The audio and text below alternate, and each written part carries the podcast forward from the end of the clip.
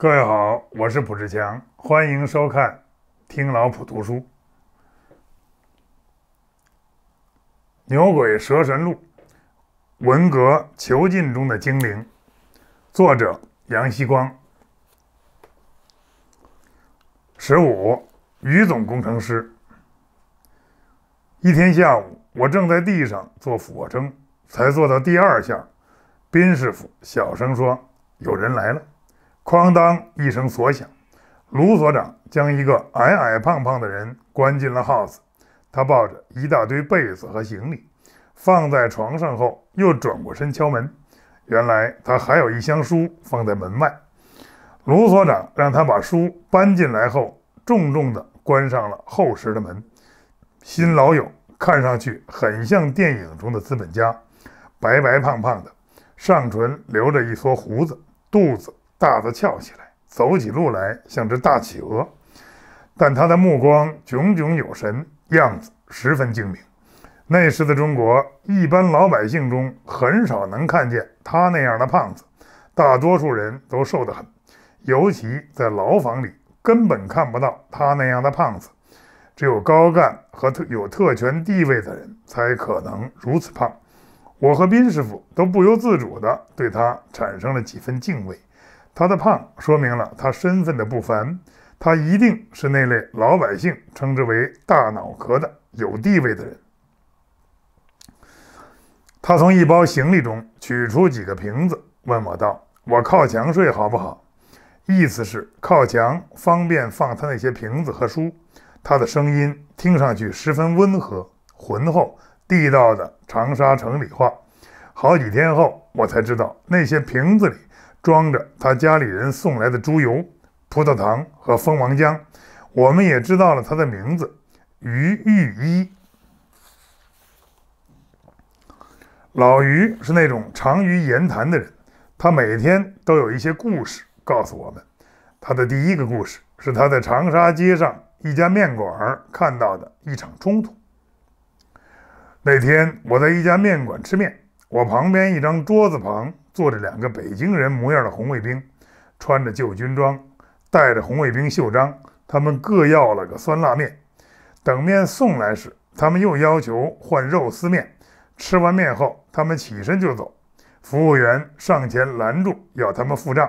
其中一个高个子红卫兵用手打了一个响碰，傲慢地问：“付什么账？”“你们吃了肉丝面，要付钱呀。”“肉丝面？哦。”我们是用酸辣面换的肉丝面呀，可你们也没付酸辣面的钱呀。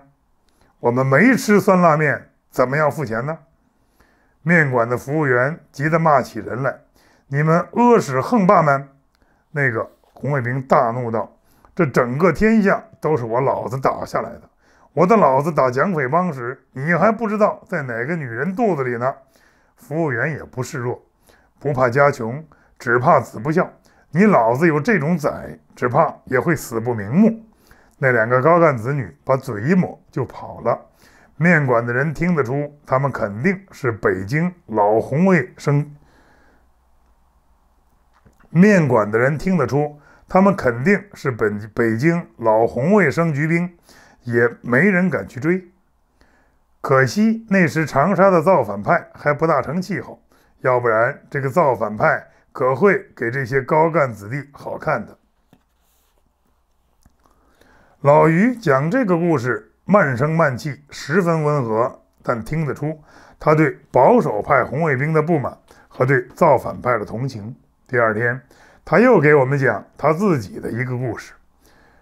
过苦日子时，老百姓都将1959到1961年称为过苦日子。过苦日子时，头发夹子。胶鞋、茶缸都买不到，买什么都要排队。一碗放了几粒米和糖精的甜开水都要卖一角五。我们虽算是高级知识分子，有高薪，但有钱买不到东西，也要挨饿呀。每次发了工资，我就给我儿子和女儿一些钱，让他们在上学、放学的路上看到排队就去排上买些东西回来。他们有时买回一个茶缸、几斤水果糖，有天我儿子回来给我一叠火车票，我问他这是给谁的，他说好长的队呀，我排了两个小时才给我们家一人买了一张票。我生气道：“我们又不要出差，买火车票干什么？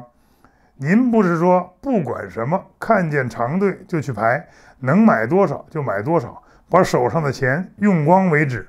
我今天把您给我的一百元钱都用光了呀。”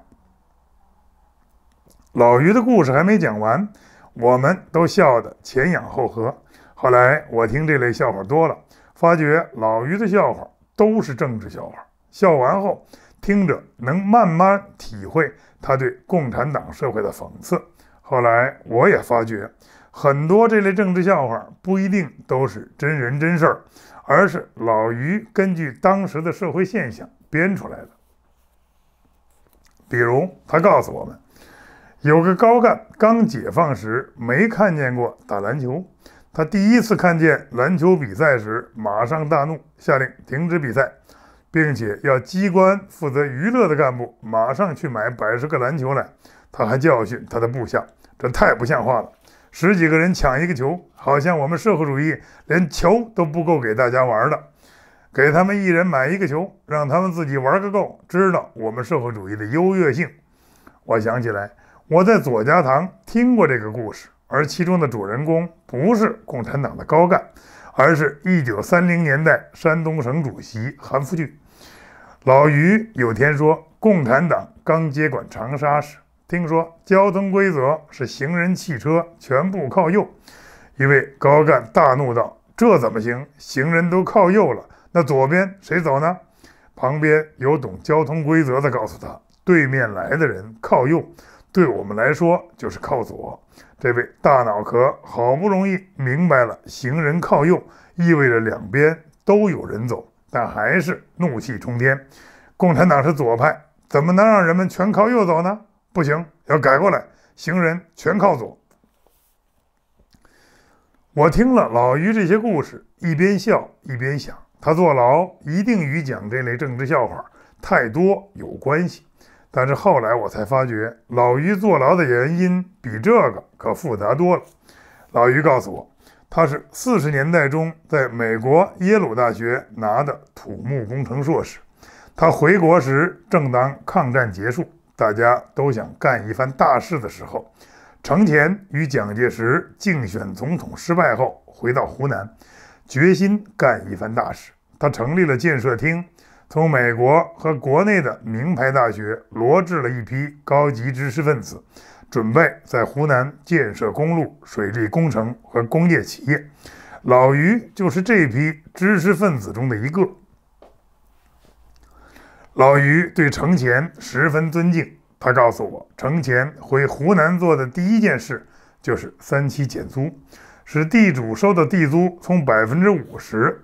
降到百分之三十或百分之二十五。老于说，程潜比蒋介石更器重知识分子，重视建设事业。新成立的建设厅完全由留美回国的年轻人掌握，程潜对他们委以重任。那时的省政府只有四个厅：教育厅、建设厅、警察厅、税务厅，哪像现在一百多个厅局，光是工业就有轻工业厅。重工业厅、第一轻工业局、第二轻工业局，程潜时代的省政府的规模不到现在省政府规模的百分之一。老于告诉我们，程潜是位有魄力的人，他要扩建和整治长沙市的马路，特别是把八角亭商业中心的麻石路都改成柏油路，这需要搬迁一些商号，触及一些商人的利益。很多受到影响的商人给程潜偷偷送去金条，程潜一律拒收。到一九四九年前，终于完成了一些重要道路的整修。程潜是国民党时代的最后一任湖南省主席。一九四九年，共产党兵临城下时，宣布起义，帮助共产党夺取和平夺取了湖南。他手下的建设厅和老于这批知识分子。也跟着他进入了共产党省政府的水利电力厅。五十年代，湖南的很多大型水利工程和电力工程都是由这批人设计的。文化革命中，林彪宣称湖南和平。文化革命中，林彪宣称湖南和平解放不和平。国民党的残渣余孽在湖南有深厚的基础，因此程潜及其部属成了文革打击的一个目标。我碰到老于前，程潜在我心目中是个老朽无能的国民党官僚。从老于那里，我才知道程潜是位对地方建设极有贡献的政治家。老于有很多水利工程和土木工程方面的书籍。我告诉他，我希望修完高中的数学。他很高兴，马上和我一起定了个学习计划，从对数开始，每天学两小时，直到我们分手。老于很强调逻辑思维的重要性。记得第一堂课，他给我讲的故事是工字梁的来由。他告诉我，工字梁是由一个少年最先想到的。他在纸上画下一根受力的横梁，他发觉一根横梁受力时，这根梁的上部被挤压，而下部受到拉力，但在中间的一条线上，但在中间的一条线上连。他发现一根横梁受力时，这根梁的上部被挤压，而下部受到拉力，但在中间的一条线上梁不受任何力的影响。但在中间的一条线上，梁不受任何力的影响，所以去掉梁的中部不会减少梁的受力能力，但却能减少梁的自重。老于强调，工字梁的发明完全是一张纸。一支笔和逻辑思维的结果，后来的实验只是验证了这个逻辑的思维而已。他强调逻辑思维的重要性，主要是因为他不喜欢毛泽东的实践论。那个时代，毛泽东的实践论是所有学生和知识分子必须遵从的哲学原则。老于告诉我，有天他在一个学校教物理课时，一位成绩极差的学生知道他不会骑自行车，站起来为难他：“你讲例句，利弊、平衡讲的玄乎其玄，你能不能在自行车上示范一个平衡给我们看看？”毛主席说的“实践出真知”嘛。老于说：“我就告诉他，理论之所以重要，正是因为它能预见不能实践的事，比如。”没有人能举起地球，但我却能用杠杆原理证明，只要有足够长的力臂，任何小孩都能用一个杠杆举起地球。我也告诉他工字梁的发明过程。发明工字梁的人没有做过实验，他只是用一支笔、一张纸进行逻辑推演。老于当时还在计算各种输送液体的管道横断面在不同径流系数下的最佳形状。那是我第一次明白微积分用来求极值在工程技术中的效用。文革中，大家都忘掉了数理化的功用，一心只考虑政治，而且所有学校都在批判文革前的口号：学好数理化，走遍天下都不怕。但从老于的工作，我渐渐明白了数理化的巨大价值。老于经常拿出一个又大又厚的本子出来看，有时还在那个本子上写些东西。在我再三追问下，他告诉我，那是他文革前就开始写作的一本书。这本书是关于一种固体比重仪的设计。老于在另一个号子里时完成了这本著作。老于的固体比重仪是一个形状像对数曲线的容器，其中盛着液体。人们只要将被测的固体投入这个容器，就能立刻从刻度上读出它的比重来，就像人们用液体比重仪测液体的比重一样。从老于对那本书的态度看得出，他在上面花了不少心血，对其抱以厚望。当时。毛泽东的哲学思想统治了所有人的活动，当局的政治目标成为主宰一切日常生活琐事的准则。所以，老于讲起他的业务来，总少不了涉及政治。一天，他向我详细讲解径流系数的定义。他举例说，全国农业的模范大寨大队三次修坝蓄水，但每次他们都不测量周围山坡的径流系数，不计算最大径流量，结果一下大雨，坝就被山洪冲垮，浪费大量人力物力，还要全国人民学习他们这种不科学的蛮干方法。我正在认真听老于的讲解，门锁大响，那声响是如此突然。在此之前，我们没有听到任何动静。往常开门前，总有一些脚步声。一位军人大声呵斥道：“出来，快，不准拿任何东西。”两排监房内的走廊里是其他号子里的犯人，他们也被同时赶出号子。每个号子门口都是军人。走廊的一面是荷枪实弹的军人，我们站在走廊里，军人们走进 house，接着是一片噼里啪啦的声音。原来军人在突击搜查 house。后来我才知道，每一年或两年有一次这样的搜查，主要的目的是搜查违禁物品。对政治犯，主要是企图发现反对当局的文字，以作为罪证。近一个小时后，我们回到 house。号子里就像遭了一次抢劫一样，衣服、被子被丢在地上，所有的角落都被搜查过。老于那些装猪油的瓶子不见了。后来我们听说，一打三反运动后，六栋里加强对犯人的管理，猪油也不准家属送了。我的书呢？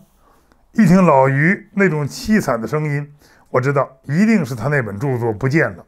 老于马上开始用双拳捶门，一个军人走过来，怒声喝道：“什么事？”我的一本著作手稿不见了，那是我辛辛苦苦几年来的心血啊！那是本技术书，除了水利工程专业，没有任何别的东西啊！那军人冷笑一声：“你还想搞技术第一，走白砖道路呀？死了这条心，老老实实改造你的反动世界观吧！你所有时间。”都应该学习毛主席著作，反省自己的反动思想。那些资产阶级知识分子的东西对你、对社会毫无用处。他啪的一声扣上了耗子门上小圆孔的木盖。宾师傅小声说：“秀才撞上兵，有理讲不清。”老于却趴在门上嚎啕大哭起来。宾师傅和老于都从来不知道劳改队是什么样子，所以很喜欢听我讲我在建新农场三个月的经历。我告诉他们，建新农场是个什么样子，多少犯人，犯人每天做什么工作，吃什么，他们很有兴趣听到这些事儿。我又告诉他们，我在劳改队碰到的不少老犯人都留恋刘少奇。文革前，刘少奇当政的时代，犯人的日子好过得多。那时，犯人的零用钱是二元，而不是文革中的一元五角。每个大队有小卖部，犯人可以自己买东西。而现在却只能通过干部买东西，小卖部也撤销了。使我感到意外的是，老于却很不以为然。他说：“刘少奇有什么好的？一九五七年，他打右派也是急先锋。”根本就不懂管理国家，他居然还说机械化不适合中国的农业。现在的农业机械化虽不好，机械化水平越高，农民反倒越穷。但如果让私人管理，机械化一定适合中国大多数农村。我忙问他：“你一九五七年也受到过波及吗？”“是呀，我一九五七年被划成极右分子。”原因就是我关心台湾的国民党政府，在国民党开代表大会时，托我在海外的朋友发过贺电。他告诉我，自从1957年以后，他根本不想上向人，他根本不敢向人提起台湾。一听到有人在讲与台湾和国民党有关的事，马上走开，躲得远远的。有天晚上，老于和我谈起他们几位从美国回来的同学抗战胜利后一起议论时局。他们都对二次大战后共产党阵营的发展深感忧虑。我告诉我的同学，当年如果日本人与德国人密切配合进攻苏联，而不进攻中国，德国人也向东打，而不向西打，那苏联就会被消灭，整个世界就再不会受共产党威胁了。他的口气使我大吃一惊，因为从他的话听得出，他是宁愿希特勒称霸世界，也不愿看到共产主义在世界上发展。老于像是自言自语地说：“几十年前，好多人都在说共产吃货的可怕，今天看起来，实在比当年想象的还可怕。”他停一停，哪怕按斯大林的意思，一九四九年，国民党、共产党。以长江为界，各治半边天下，我们也不会像今天这么惨。老于有时也学究气的有点过分，他会为蚊子是否能闻到人肉的气味而追寻人的踪迹而想半天。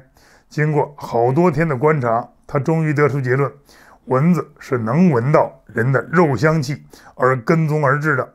当他大声地将他的研究结果告诉我和宾师傅时，我们都忍不住笑出声来。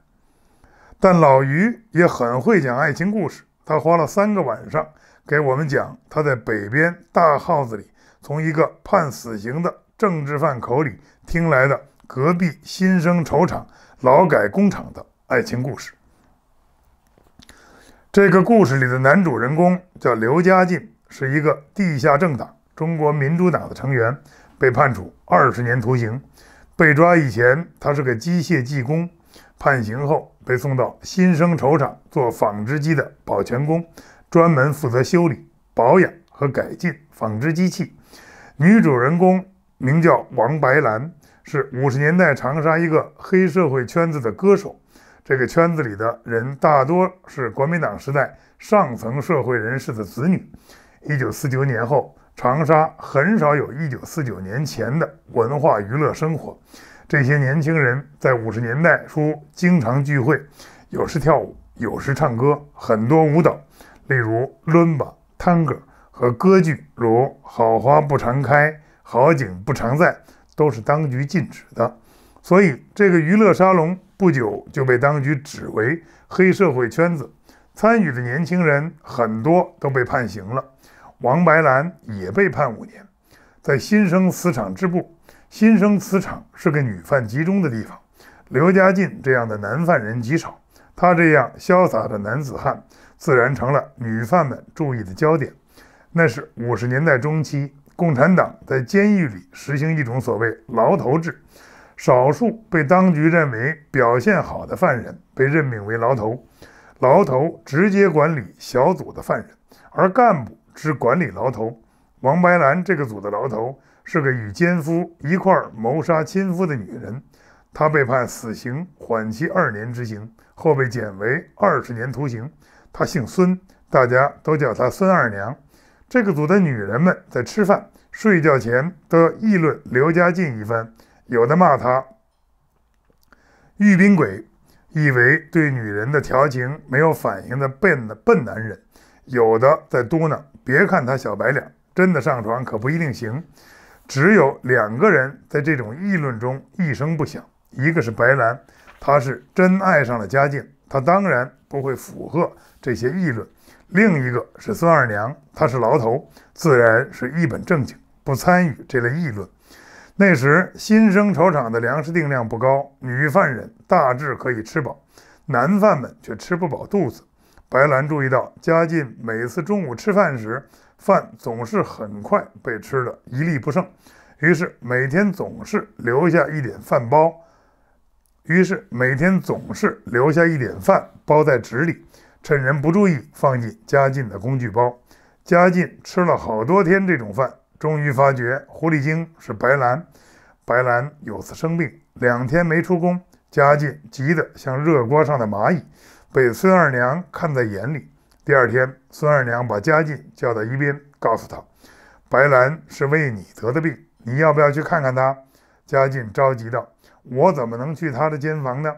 孙二娘盯着他，十分关怀地说：“我明天让白兰在我的号子里待一个小时，你可以进去那里看她。”原来牢头属于自由犯，一个人有一间小 house，住的离车间较近。第二天。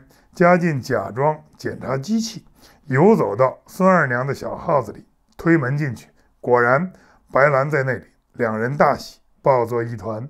自此以后，白兰每月总要病一次。他们俩发生第一次的肉体关系后的第二天，孙二娘游荡到嘉靖身边。牢头那时是不做体力活的，他的任务就是监视其他犯人的工作。问他最近机器为什么老出毛病？嘉靖忙答：“没有老出毛病呀。”孙二娘反而高声道：“做事老实点，专心点，不要东想西想。”他的指责声甚至盖过了机器声，引得其他女犯们伸过头来，以为发生了什么大事。第三天，白兰又没有出宫，嘉靖不知道出了什么事儿，也不敢问。快吃中饭时，孙二娘走过来对他耳语道：“今天下午两点钟到我小号子里。”白兰在那里等你。嘉靖左思右想，想不出出了什么毛病。孙二娘昨天凶，今天一副关怀的样子，不会出事吧？是不是那次做爱有什么后果了？也不会这么快呀。嘉靖思索半天，中饭都不知道是什么滋味。还不到两点，嘉靖就游走到孙二娘的小号子边，推门进去，不见白兰，却是孙二娘。面带红润，笑吟吟地坐在那里。嘉靖忙问：“出了什么事？”孙二娘笑道：“什么事也没有，只要你陪我玩一会儿。”说完，抱住嘉靖就要脱他的衣服。嘉靖反抗道：“这怎么行？怎么不行？你与白兰行，为什么与我不行？你不要声张，声张出去可没你的好处。你也不要应付我，应付我，你下次就不能在这里会白兰了。”嘉靖这才发觉上了圈套。但是哑巴吃黄连，有苦说不出，只好强打精神，满足了孙二娘。从此之后，嘉靖几乎每月要与两个女人各幽会一次。他心里充满了对白兰的负疚，但又无可奈何，也不敢把真相告诉白兰。嘉靖困在这进退两难的境地，心里非常痛苦。终于有天，白兰告诉他，她已怀孕时。他把孙二娘的诡计也告诉了白兰。他问白兰怎么办，他愿意做任何白兰要他做的事。白兰前思后想，也找不到个摆脱羞辱的办法。如果要嘉靖拒绝孙二娘，则意味着他与嘉靖的幽会到此为止；如果不拒绝，则他们却会因为这种三角关系而窘迫不堪。白兰最后告诉嘉靖，三天后再告诉他，他要他做什么。三天后。嘉靖收到白兰的一个字条，要他与他及他们的孩子一块儿去死。那是个凄惨、凄风苦雨的日子。人们发现新生绸厂围墙的电网上挂着两具尸体。后来的消息告诉人们，女尸中还有一个不满月的胎儿。老于讲完讲完他的故事，我忙问：“这是真事儿还是人们编出来的？”他说：“我不知道。”我也问过那位被判死刑的政治犯，他也不知道是真是假。这个故事已在新生绸厂流传了很久，但是他能肯定有一点是真的：五十年代末期，牢头制度就在监狱里被废除了。牢头制度肯定曾造成过很多悲剧和黑暗，虽然这个故事中的悲剧并不一定是由牢头制度造成的。我离开六洞里回建新农场时，老于还在那里。我后来一直没有见过他，不知道他是被判刑了还是被释放了。他被关在六洞里的直接原因，对我来说也一直是个谜。但是他教给我的数学知识，他教给我对工程技术价值的理解能力，至今使我受惠。他那浑厚温和的长沙话，他那许许多多的故事。以及他对共产主义的敌视，在好多年后还时常浮现在我的脑海里。谢谢。